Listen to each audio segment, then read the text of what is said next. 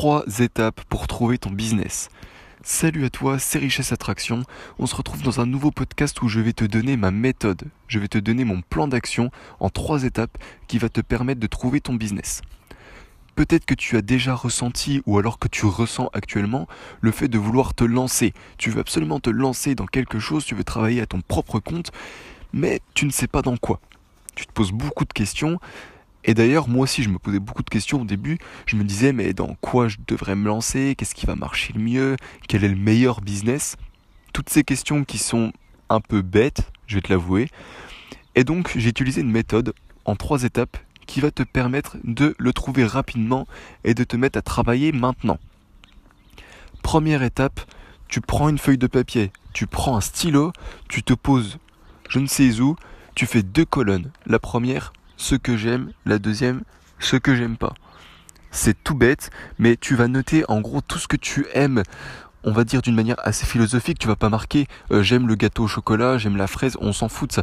Tu vas marquer j'aime le relationnel, j'aime euh, les maths, tout ce qui est un peu professionnel, euh, un peu type travail et également psychologique. Pareil pour la colonne je n'aime pas. Ensuite, tu vas faire une deuxième liste, mais cette fois, tu vas aller un peu, enfin, tu balades-toi sur Internet et sur les réseaux sociaux. Aussi, sur les réseaux sociaux, on trouve énormément, énormément de choses. Dans le sens où il y a plein d'arnaques, ça c'est clair, mais c'est limite là qu'on parle le plus de business.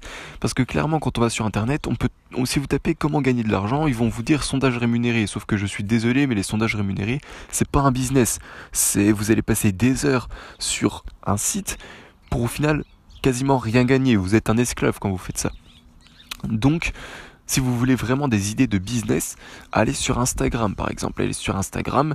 Donc si vous voyez que la personne se la pète un peu trop ou que c'est carrément une arnaque, si vous entendez des choses, faites attention. Mais vous relèverez les principaux business qui existent. Et ça, c'est extrêmement important. Vous pouvez bien sûr utiliser YouTube ou Google tout de même, et vous faites une liste de tous les business là. Ensuite, vous approfondissez chaque business, vous essayez de chercher.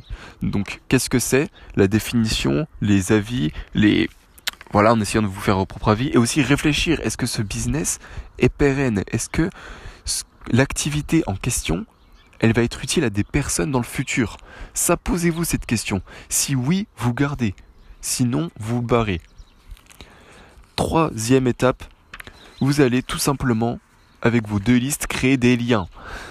Vous allez prendre des business qui sont bah, viables, donc la, bonne liste de business que vous avez faite, et vous allez créer des liens avec la colonne ce que j'aime.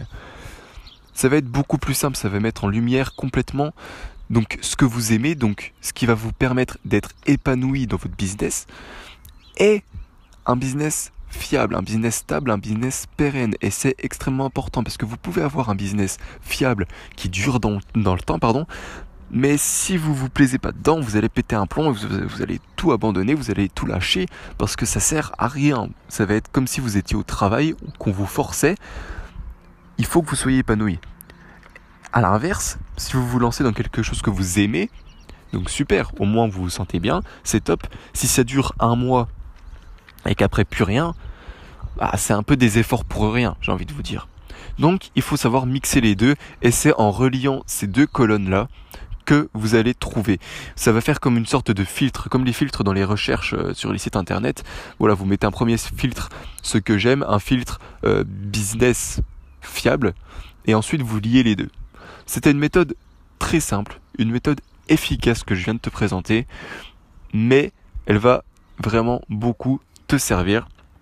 Tu vas voir, de toute façon, il n'y a pas plus simple pour trouver le business dans lequel tu vas te lancer il n'y a pas vraiment d'autres manières, il y en aurait peut-être, mais c'est celle que j'ai utilisée et clairement en une heure, deux heures, j'avais trouvé.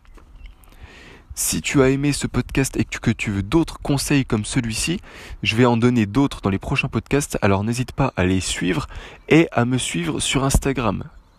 On se retrouve dans un prochain podcast.